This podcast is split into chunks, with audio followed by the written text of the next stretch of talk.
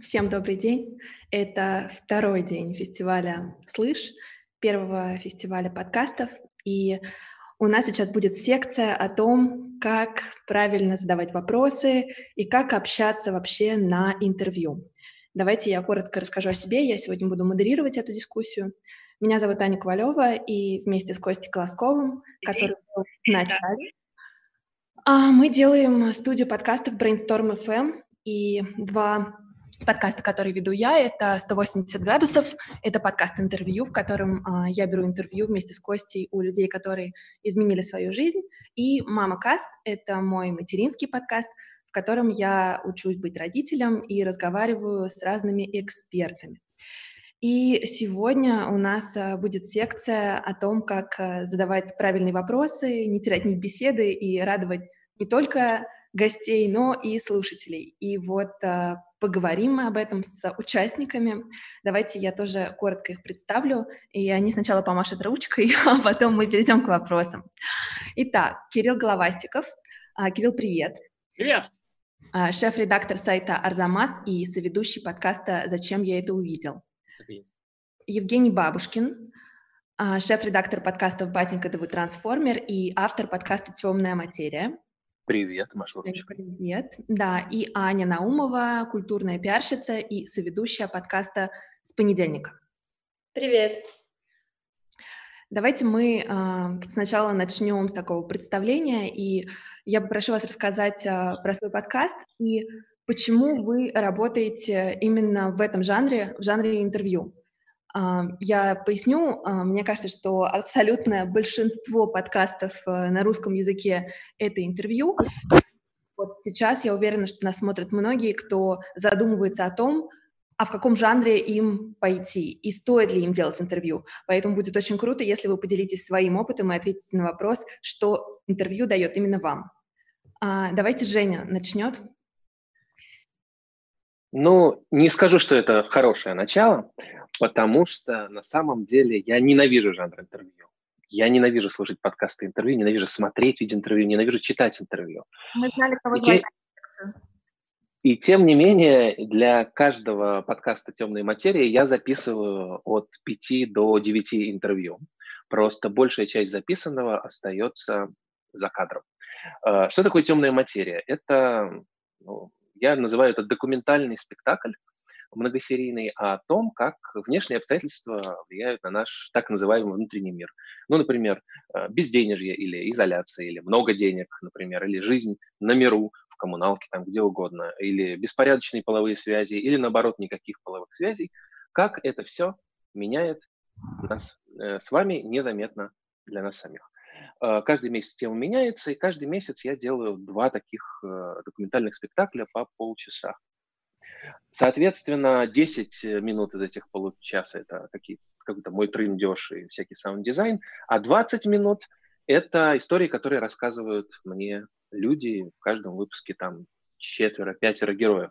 Но, повторюсь, я записываю для этого примерно 5-6 часов исходников. А, то есть я просто насилую интервью, я просто издеваюсь над жанром интервью. Интервью – это для меня материал. Подход к интервью скорее как у телевизионного журналиста. Ты можешь хоть час говорить с спикером, но ты знаешь, что в эфир пойдет 20 секунд или там 30 максимум, если это чертов Путин.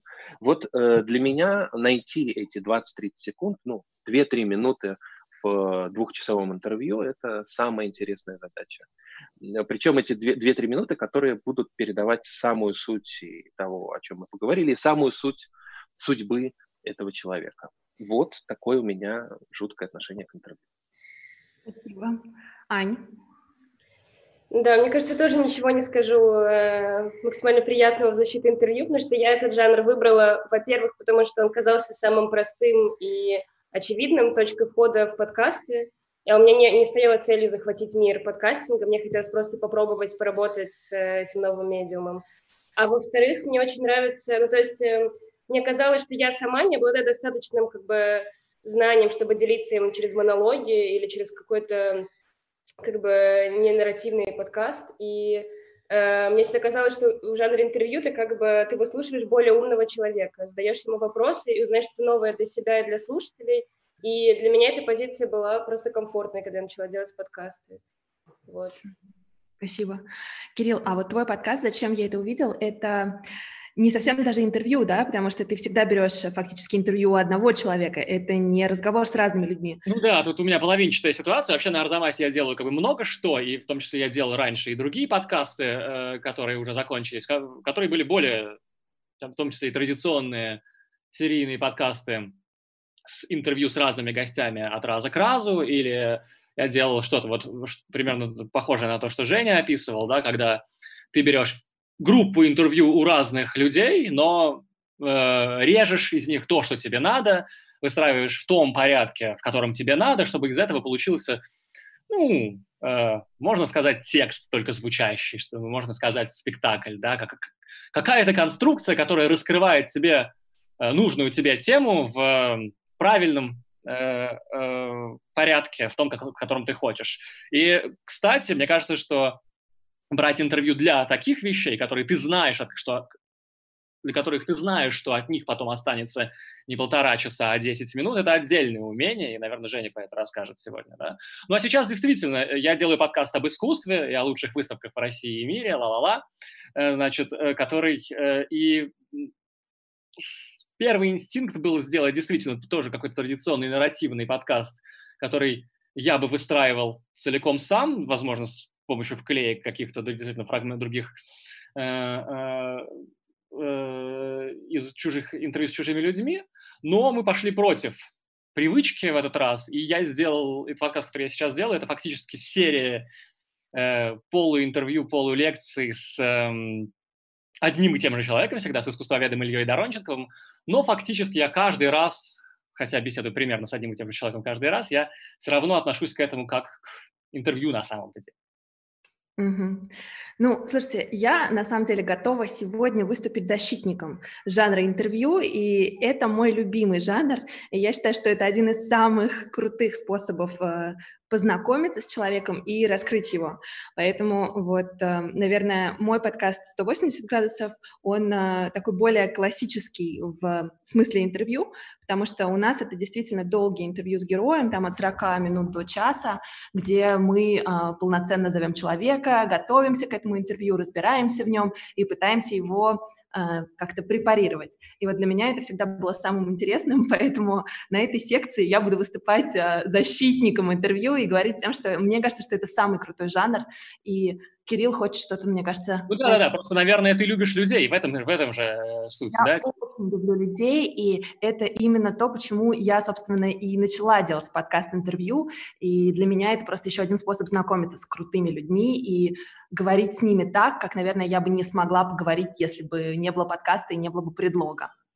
Понятная история. Но я, поскольку я работаю в просветительском медиа, и на самом деле меня, как, э, то есть я тоже не против людей, да, но моя но... цель конкретно это раскрыть какую-то тему, да, я говорю на некоторую тему, я э, э, считаю, что в начале мой слушатель не знает про нее ничего, а в конце подкаста он знает про нее кое-что, да, и, конечно, говорю ли я всегда с Ильей Доронченковым или в других подкастах, я каждый раз говорил с другими людьми, неважно, для меня человек, мой собеседник, все-таки на втором месте, а тема, которую он доносит, э, на первом. И это вносит свои коррективы. Тебе не кажется, что это равнозначно? Ты же через человека раскрываешь тему. То есть как бы здесь важна и поставленная э, тема выпуска, и человек, который может про нее рассказать с того угла, которого он может рассказать. Это супер взаимосва- взаимосвязанные вещи, но я не, никогда не буду... Эм, э, человек если у тебя интересная тема, ты можешь сам по себе быть неинтересен. Мне повезло, что в моем нынешнем подкасте, э, зачем я это увидел, э, мой собеседник супер интересный человек, но чисто гипотетически, даже скучный человек может хорошо рассказать тему, если это интересная тема, а потом ты на монтаже можешь сделать из э, хорошего очень хорошее. Угу.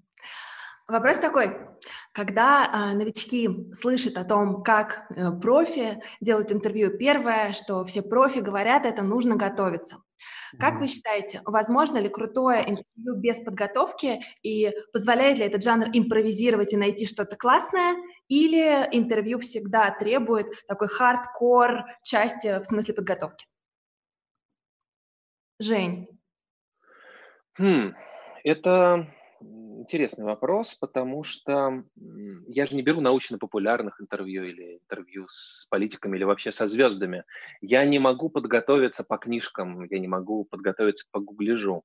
Э, как правило, про человека, которого я буду интервьюировать, я знаю только ну, его историю, коротко, которую он рассказал предварительно. Ну, например, «Привет, я Роман, у меня было 150 женщин за два года, хочу поговорить об этом». Вот. И его портрет э, там, в соцсетях. Я ничего не знаю про этого человека. Но я могу узнать что-то про явление, например, про то, как люди занимаются сексом на перегонки. Так что подготовка заключается не в наборе какого-то знания или какого-то контекста. Подготовка заключается скорее... Ну вот как психоаналитик или психотерапевт готовится к интервью. Он просто полностью очищает очищает мозг от себя самого, он превращается в, в он становится весь, вся готовность выслушать человека. Вот я привожу себя в такое состояние, иногда при помощи спиртных напитков, но, как правило, нет. И все. А, что касается импровизации, то нет, я стараюсь идти четко по плану. У меня всегда есть какой-то набор там вопросов, там 50, например, в запасе каждому человеку. Но Э, как правило, я очень рад. Э, э, история каждого человека оказывается гораздо интереснее, чем то, что я задумал. Ну, например, я записывал чувака, который трахается по парковкам в Германии. А, это такой особый э, способ препровождения для геев. Есть такие специальные парковки, про которые все много лет знают, что там уже никто не паркуется. Английский это уже... называется догинг, если я правильно путаю, да? В- возможно, по-немецки там было какое-то другое слово, но, в общем, да, такие гей-парковки специальные. Вот. И я думаю, так, сейчас он расскажет мне все про инфраструктуру, про экономику, про все дела. А, и он рассказывает очень подробно, как там выходят эти люди из автомобилей, как он оценивает их. А, это все похоже очень на театр. И тут он начинает рассказывать, как поют птицы в этом лесу. И что он так часто ходит в этот лесок у парковки, что он начинает уже разбираться в их голосах. Вот это Соловей, а это Иволга. И как эти парковки для него на самом деле уже перестали быть ну, моментом сексуальным, это момент единения с природой для него. И я понимаю, что вот про это будет интервью про ну, какой-то альтернативный способ жизни, про такую, про беспорядочный секс как медитацию. Uh, так что да, в этом смысле импровизация возможна и даже прекрасна, потому что люди всегда интереснее, чем наши представления о них. Ну, кстати, я вот с этим очень согласна. И по своему опыту я часто могу сказать, что мы всегда готовимся, но иногда самое интересное происходит в моменте интервью. И здесь нужно просто слышать собеседника и уцепиться за то, что он сам говорит, потому что ты иногда не можешь подготовиться к тем клиффхенгерам, которые он тебе сам даст. И здесь это просто задача их услышать и обратить на них внимание. Кирилл, Расскажи нам, как ты готовишься а, к каждому выпуску и, не знаю, ты изучаешь тему или наоборот ты предпочитаешь не изучать ее, а все разузнать у Доронченкова? Нет, нет, моя, моя структура работы да, в просветительском медиа состоит в том, что я я очень много готовлюсь, я серьезно готов к интервью, и у меня есть своя стратегия. Э, я знаю конкретно, как я должен быть готов.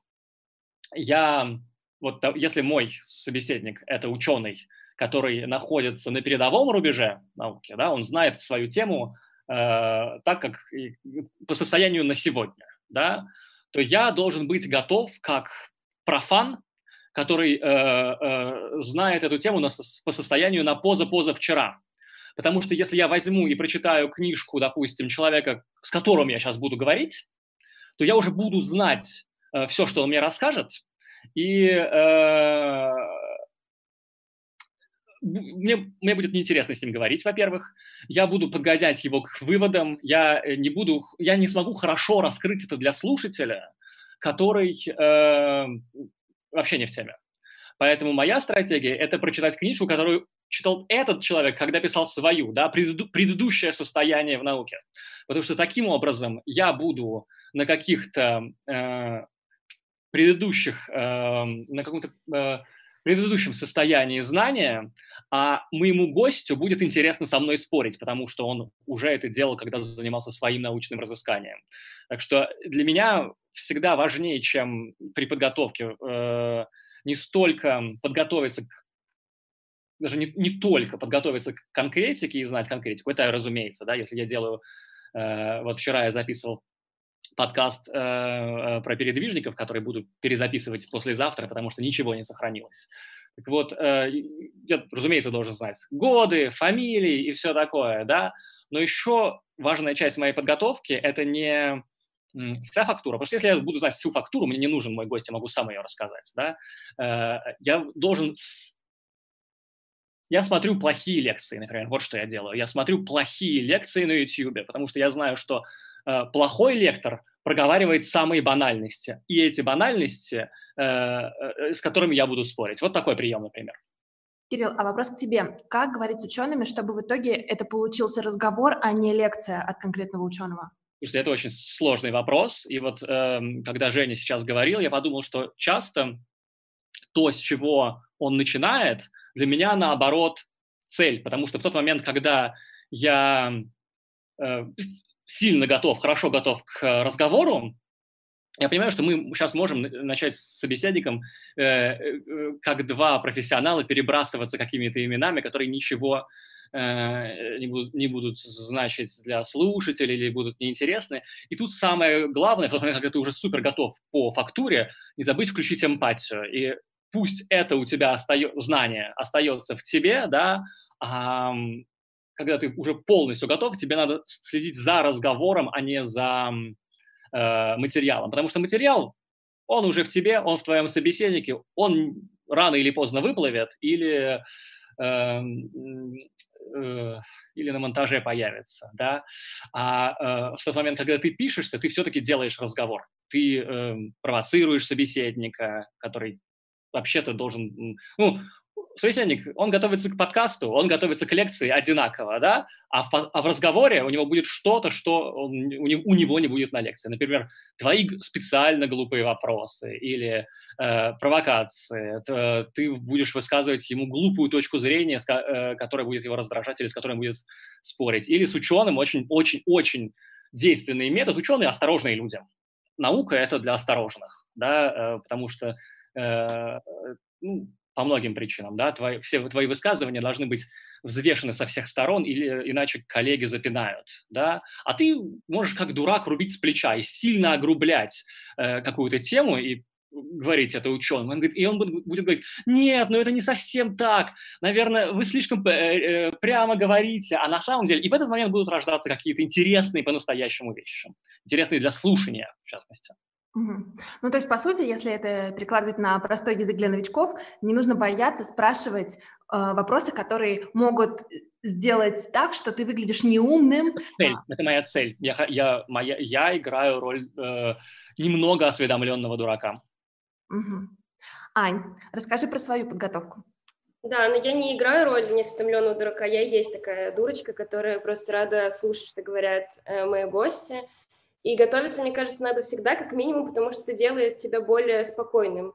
При этом мой формат подкаста — это не просветительский подкаст с учеными, поэтому здесь как бы мне не нужно, слава богу, делать как бы какой-то жесткий факт-чекинг, держать в голове даты развития художественного направления все такое.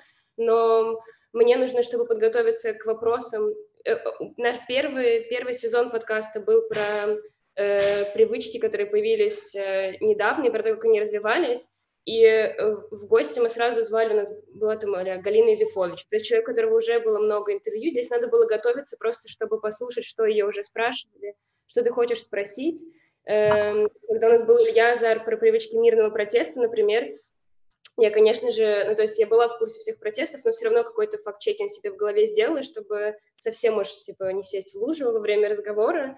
Э, при этом есть, например, выпуски, к которым я вообще никак не готовилась, потому что я знала, что это тема, которая меня волнует, не знаю, про э, дестигматизацию месячных, например. Я знала, что я там в бой ворвусь просто в любом случае, как бы неважно, сделаю я факт-чекинг или нет. Э, но подготовка к интервью, я прямо чувствовала, то есть у меня из-за того, что у меня совсем э, э, э, как бы ручной подкаст, который мы совсем сами на коленке делали, то он, ну, как бы, и, и мы записывали иногда подкаст там между работами. У меня был гениальный запуск выпуска, когда я побежала с работы, записала подкаст, потом побежала на корпора корпорат, и потом после корпората еще в ночи сидела, как бы монтировала. И вот в такие моменты, когда подкаст как бы врывается в твою эм, жизнь довольно резко, короче, ты не успеваешь нормально подготовить, и ты прям чувствуешь вот этот нервяк, когда ты боишься что-то не так сказать, что-то забыл. И тут надо как бы уметь, короче, э, равно готовиться и равно отпускать себя эти нервы на э, записи, чтобы вот с этим флоу как бы гостя идти и слушать его ответы, от них отталкиваться, а не думать, блядь, какой мне там э, вопрос следующий был по бумажке, я сейчас не задам, и все, конец. Вот. А, я, наверное, присоединюсь к твоему ответу и скажу, а, что вот, исходя из моего опыта, я еще поняла, что очень важно спрашивать, что волнует именно тебя, потому что часто, когда гости появляются не только в твоем подкасте, и они где-то уже давали много раз интервью там и так далее, люди боятся задавать одни и те же вопросы, но здесь э, нужно не бояться спрашивать, что волнует конкретно тебя, даже если это как-то неловко, не, ну, в общем, кажется, что, возможно, человек об этом не говорит, то есть лучше он скажет, что я не готов комментировать эту тему, и дальше можно уже смотреть на реакцию, но нужно не бояться спрашивать, что волнует конкретно вас. А, переходим к поиску героев. И вот смотрите, а, есть, в принципе, две такие стратегии, когда ты зовешь медийных людей, и они там постепенно тоже делятся своей аудиторией, приводят а, людей в подкаст. Более-менее понятная схема, и понятно, где их искать, много контактов в интернете. Вот у меня вопрос к Жене. Жень, я вчера слушала выпуск э, вот про любовь и про женщину, которая, э, ну, по переписке, да, влюбилась в другую девушку, и вот я э, офигела от того, где же ты находишь вот этих всех героев, которые не медийные, не публичные, ты меняешь им голоса, ты там меняешь им имена. Как найти человека с интересной историей? Ну, тут на самом деле вместо меня э, нужно было посадить э, прекрасную рыжеволосую девушку Надю, которая сейчас э, в Карелии на сплавах, кажется. Это мой гостевой редактор Надя Маркелова. Привет, Надя. Я надеюсь, ты слышишь это. Э, из Карелии. Вот. А, она очень часто помогает мне по поиску героев, э, некоторых нахожу я сам, но понимаешь, эм, мне же легко. Я же рассказываю истории про людей, у которых драматичные отношения с реальностью, скажем так. Я не буду рассказывать историю про человека, который просто счастлив в браке. Нет, он должен быть 10 лет э, в счастливом браке и при этом хотеть трахнуть тысячу женщин, но не мочь этого. И вот и, э, как правило, люди, у которых ну, вот, внутренние противоречия такого накала, они сами меня находят. И вот эта женщина, это, ну, она то ли, то ли из деревни, то ли из маленького города, там тысяч пять населения, которая внезапно обнаружила в себе бисексуальность, а, нельзя было ничего предпринять для того, чтобы специально найти такого человека. Нужно было просто кинуть клич и сказать, вот нам нужны такие, такие, такие люди, но вообще-то любая ваша история про любовь, если она вас по-настоящему мучает, я готов ее выслушать. И вот э, нашлась эта, эта, эта девушка, которой я изменил имя, и все. И э, я сделал даже исключение для нее, потому что это было полноценное интервью, как, как ты да, помнишь. Да. То есть это было 30 минут, где я просто там поддакивал иногда, иногда задавал вопросы. И почему я так сделал? Потому что мое удивление, а, мое сопереживание с ней само по себе стало художественным фактором. Я так охуел от ее истории. Я заметила что... это, это было слышно по голосу. И потом я подумал, опа, Евгений Бабушкин охуел впервые в жизни, может быть, потому что меня вообще жизнь, ну, я многое видел. А, делаем-ка это фактором, э, фактором подкаста, потому что это интересно. Вот такой непробиваемый интервьюер, как бы опытный, и тут он вот весь растерян перед, перед историей ее любви. А, так что это так, в старых редакциях это называлось самотек. Короче, мы даем объяву, а мы собираем по этой объяве истории. Разумеется, если бы у нас был еще СММщик, по-хорошему это объявление надо бы ну, постить в каких-то тематических пабликах. Но СММщика у нас нет, поэтому в основном самотек. Плюс, опять же, и, и у Нади Маркеловой, и у меня а, есть огромное количество, ну, каких-то странных друзей. Я вообще из Петербурга, это город странных друзей. Она из театральной среды, там все немножко с прибабахом. И поэтому ну, мы в расстоянии э, двух рукопожатий до любого по-настоящему интересного человека. Вот и все. А у вас у кого-то из вас есть проблема а, убеждения людей участвовать? То есть люди не согласны, и вы какими-то методами, какими-то уловками просите их поделиться своими историями? Или люди сами приходят, они готовы, и никогда нет проблемы того, что, о господи, это попадет в эфир? Есть проблема, и вот как раз с этой девушкой, которая замужем и 6 лет, и внезапно влюбилась в девушку, э, с ней была проблема, что она перепугалась, когда почувствовала, что разоткровенничалась слишком. Мы сошли с ней на, на, на том, что я меняю ей голос и имя, но потом, когда она послушала, она сказала, зря, зря мы поменяли мне голос. Э, я бы хотела, чтобы это было сказано моим голосом. Мне нечего стесняться, мне нечего больше скрывать, я полностью освободилась от этой истории. Да, бывает, что мы уговариваем людей, но у меня как-то ужасно легко удается, получается, уговаривать. Ни разу, э, скажем так, не было, чтобы человек, который дал интервью, отозвал, отозвал его и сказал, нет, не будем. Ни разу. Так что боюсь, что я не могу по-настоящему помочь ребятам начинающим. Аня, у меня есть вопрос к тебе. Это вопрос с Ютуба, но мне кажется, будет логичным, если ты на него ответишь. А, делаете ли вы предварительный созвон с гостями не под запись, если вы раньше не общались с ними, не были знакомы, но вам предстоит интервью в подкасте? Мы не делаем, но э, эм, мы как бы списываемся. Если кто-то просит, мы присылаем какие-то вопросы, но в целом, э, не знаю, мне нравится, что наши гости ничего не ожидают во время записи и как бы не, не знают, о чем мы их спросим. Пока никаких эксцессов особо не было. В, э, просили добавить, как, да, было пару моментов, когда гости сказали, что им показалось, что они не слишком умно ответили на вопрос, и э, попросили сделать после записи дополнительный, короче, research, прислать информацию, чтобы мы добавили там в описание подкаста, например. Э, но в целом, мне кажется, не, я бы... Я, я не знаю, даже созванивалась бы я с ним, если бы у меня была такая возможность или такой импульс. Мне кажется, немножко разрушает вот эту магию вашего общего шока друг от друга на записи. Вот, но, может, ребята меня поправят. Нет, в случае с научными подкастами то же самое. Есть очень большая опасность проболтать все в подготовке и сделать выхолощенный выпуск. Э, так что надо немножко поговорить, но вовремя заткнуть собеседника, сказать, а вот это под запись. А, я вообще на сто процентов согласна. Я даже недавно ругала Костю Глазкова за это, потому что у нас, а, ну, просто мы решили попить чай с нашим спикером до интервью, и началась офигенная задушевная беседа, которую лучше бы уже записать. Поэтому мой совет а, всем, кто, может быть, только начинает, не надо слишком много разговаривать с гостями до, потому что вам не будут рассказывать одну и ту же историю, класс а, несколько раз, если, например, человек просто не выучил ее, а, как правило, самые интересные истории, ну, рассказывают люди так просто. Поэтому такая вот излишняя... Из... Не проговаривайте заранее, это важно. А, смотрите, есть такая тема, что а, иногда люди приходят, и они вроде бы как бы даже готовы поговорить, но чувствуют себя, может быть, чуть-чуть зажатым, может быть, в чем-то не готовы говорить. Есть ли у вас а, какие-то собственные секретики, как выудить из человека историю, если он, а, может быть, вначале не очень готов а, к открытому диалогу?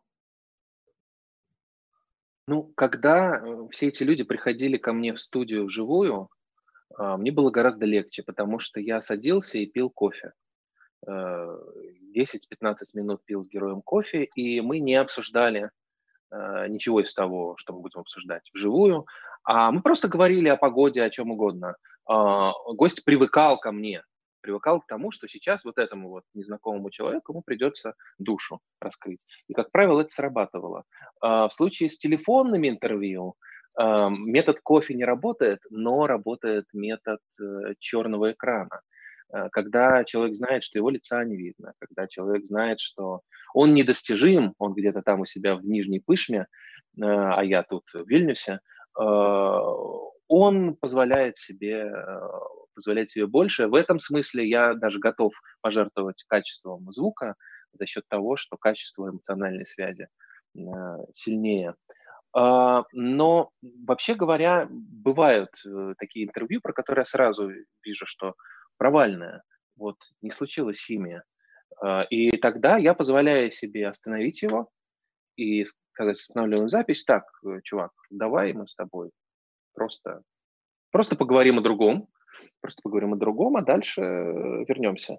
Э, иногда некоторые интервью, это я отвечаю на следующий уже вопрос из заготовленных, а, конечно, приходится под нож полностью и очень печально. Но, с другой стороны, эм, я вообще 90% того, что мы записали, э, кладу в стол, и это ужасно печально, когда тебе пишет, например, вот у нас тема «Многодетные семьи», пишет сначала девушка, у нее 6 братьев, потом пишет девушка, у нее 9 братьев.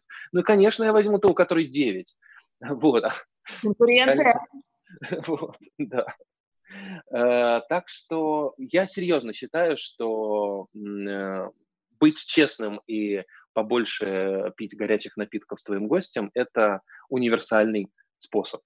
Э, люди ужасно хорошо реагируют на твой искренний интерес к ним, и все.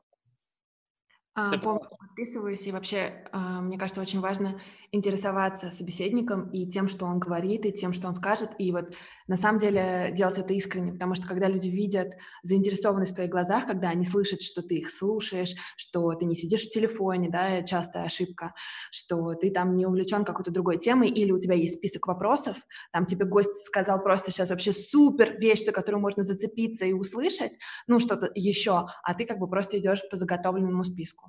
Так, Подожди, Ань, действительно есть долбоебы, которые сидят в телефоне во время интервью? Да. Да? Господи, да горят они в аду, простите.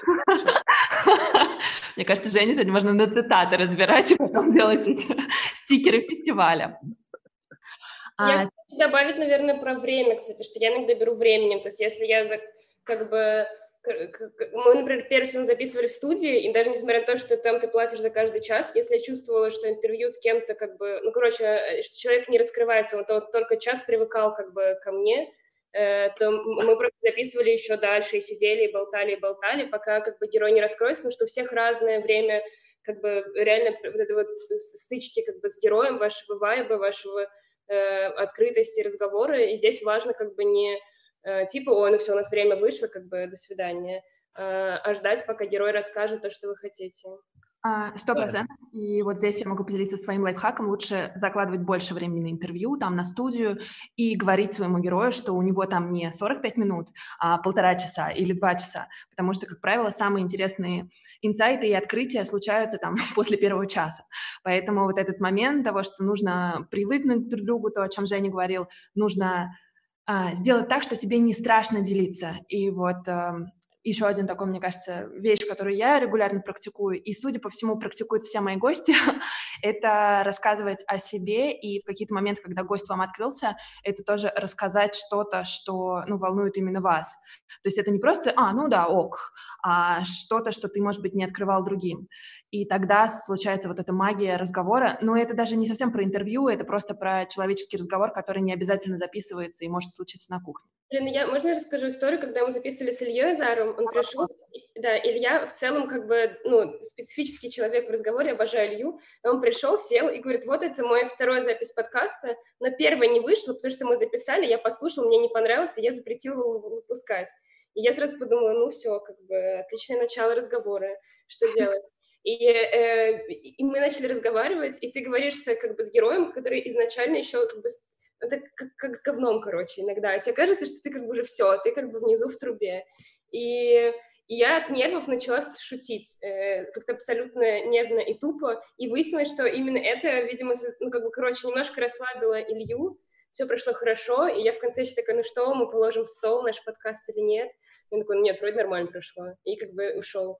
Вот, и тут еще важно, наверное, понимать о том, что Короче, все люди по-разному общаются. На самом деле, может быть, Илье было просто супер комфортно и весело. Он в силу своего характера выглядел как гость, который сейчас сожжет как бы весь, э, всю звукозаписывающую студию. Вот, поэтому не забывайте, что, короче, и гости бывают разные, и все мы разные. А, мне подсказывают, что у нас не так много времени осталось. Вот Женя поднял интересную тему, что он иногда понимает, что интервью плохое, и оно не получается. Вопрос такой, что для вас хорошее интервью, и когда вы чувствуете, что интервью получилось?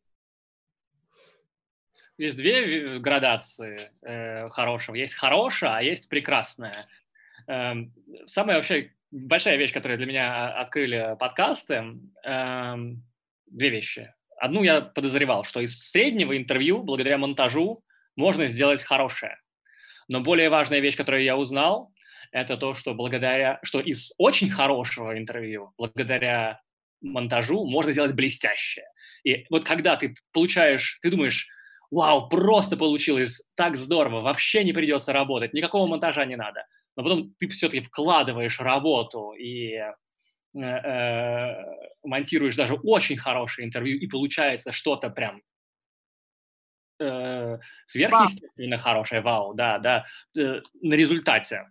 Вот это вот супер большой успех. Ну еще да, еще важный момент в, в случае со мной, это когда э, э, ты готов к интервью, и уже где-то на 30-й минуте или на 20-й минуте записи ты начинаешь узнавать что-то, к чему ты был вообще не готов, да, то есть когда интервью разгоняется настолько и э, сыплются новые темы и новые факты, к которым ты не был готов, хотя ты очень хорошо готов. Вот это всегда самое потрясающее. А, Кирилл, вопрос к тебе, тоже с Ютуба. Было ли такое, что вы решили вырезать какой-то спорный кусок интервью, а гость обиделся, и согласуешь ли ты монтаж э, с гостем? Ну, в твоем, в твоем случае постоянным. Я считаю, что я не с постоянным, э, э, ни с каким я не согласую финальный результат, но я четко понимаю, какие... Как, что-то, что-то в подкасте для меня 50, допустим, 50%. Но мои гости ученые, они люди там со степенью, с чем-то еще, и какие-то вещи важно, чтобы, важно им, чтобы они это сказали, потому что у них есть их саморепрезентация в мире, э, в академии где угодно. И какие-то вещи нельзя вырезать, хотя я, может быть, и выкинул бы, просто для того, чтобы они хорошо себя чувствовали, чтобы им не сказать, чтобы им э, друг в, э, не знаю, в коридоре Академии наук сказал, что за ерунду ты сказал, а это почему не, не упомянул. И надо быть, конечно, тактичным с этим. Угу. Жень, а что для тебя плохое интервью? И когда ты понимаешь, ну вот что ничего не получилось, как это? Что было, а что чего не было? Не было того, что я называю химией, и того, что, мне кажется, большинство людей называет химией. Э, не случилось э, большого человеческого взаимодействия прямо вот в студии и в разговоре, и это не сделал, не, никакой монтаж э, не э, придаст интервью того, в чем его ничего не было изначально. А, то есть из плохого интервью монтажом ты не сделаешь среднее. Из среднего хорошее, да, ты прав. А, короче, не случилось между нами любви. Э, и такие интервью я, слава богу, имею право просто не выпускать. А, но я обожаю резать. Я много в свое время работал с текстами, и у меня было такое формальное правило. Любой текст можно сократить в два раза, а потом еще в два раза. И то же самое э, с аудио, которое ты записал. Ну вот, э, ты записал полтора часа, сокращаешь в два раза, потом еще в два раза, получается идеальные 25 минут очень-очень хорошо. Правда, иногда вместе с водой выплескиваешь ребенка, какие-то, ну, шутки, которые твой гость считает, э, например, хорошими, э, и вообще какую-то атмосферу, потому что нас же слушают не за новое знание, нас слушают за эффект присутствия, да, э, но, тем не менее, вот это правило в два, а потом еще в два, я готов посоветовать, посоветовать всем начинающим подкастерам. Следуйте ему, малыши. Вопрос тебе с Ютуба. Было ли такое, что гости говорят, что не, понравился, э, не понравилась запись, не понравился разговор и просят не выпускать? Это ко, ко мне, прости? Да. Uh, нет, такого в темной материи не было никогда. Такое было, как ни странно, ну, в коммерческих подкастах, которые мы делаем под ключ, но там, поскольку это вопрос взаимодействия с клиентом, в том числе, ну, как-то как разрешалось. Но нет, в моих собственных подкастах нет никогда. А, и я не могу подсказать, как делать, чтобы так всегда получалось. Я просто не знаю. Аня? Ну, прям выпуск, не выпускать нет. В первом сезоне в выпуске про месячные как раз просили фамилию не называть, а во втором у нас было интервью с просветительским отделом, с Олей, и но это как бы, наверное, наш факап, что Оля просила прислать на финальный выпуск, послушать перед публикацией. Мы забегались и не сделали, и Оля просто очень расстроилась. И я вот сейчас еще раз публично извинюсь перед ней за то, что мы это не сделали. Но трагедии никакой больше не было. Но мне кажется, что, блин, я не знаю, если бы, мне кажется, герой просил не выпускать, я бы, наверное, даже не выпустила, потому что для меня очень важно спокойствие, какое-то комфортное состояние героев. Я бы не пошла по головам, даже если была бы интересная история. Просто всем бы хвасталась потом, что у меня в столе лежит как бы классный выпуск. А вот, кстати, давайте, это будет финальный вопрос, потому что мы уже должны заканчивать. А что важнее, рассказать историю, которая всех зацепит, или сохранить хорошие отношения с героем? И где вот для вас вот эта грань, а, что все-таки главное? Кирилл? Самое главное для меня, что я в любом подкасте, э, в этом или в других, которые я делал, я представляю слушателя. Я не Кирилл Головастиков. Я как бы некоторая эмуляция слушателя, который будет это слушать. Я очень уважаю своего собеседника со степенями, но я представляю того человека, которого э, не вижу. Так что для меня как бы если это не интересно, то есть не слушабельно, то ну, зачем ладно, в смысле, можно выпустить научную монографию или статью в новом литературном обозрении. Я э, э, точно считаю, что самого занудного человека надо дожать до простых слов, до емких формулировок и так далее. Друзья, есть что добавить? Да, самое важное, конечно же, рассказать историю, какую бы историю ты ни рассказывал. Единственное, что может остановить меня от рассказывания хорошей истории, это если я понимаю, что я могу нанести человеку вред. Ну, поскольку у меня не, не ученые в гостях, да, а люди, которые делятся интимными подробностями очень часто, то я понимаю, какой вред я могу им нанести. Я могу совершить деанонимизацию случайно, да, или что-то. И я просто ну, стараюсь быть особенно осторожным.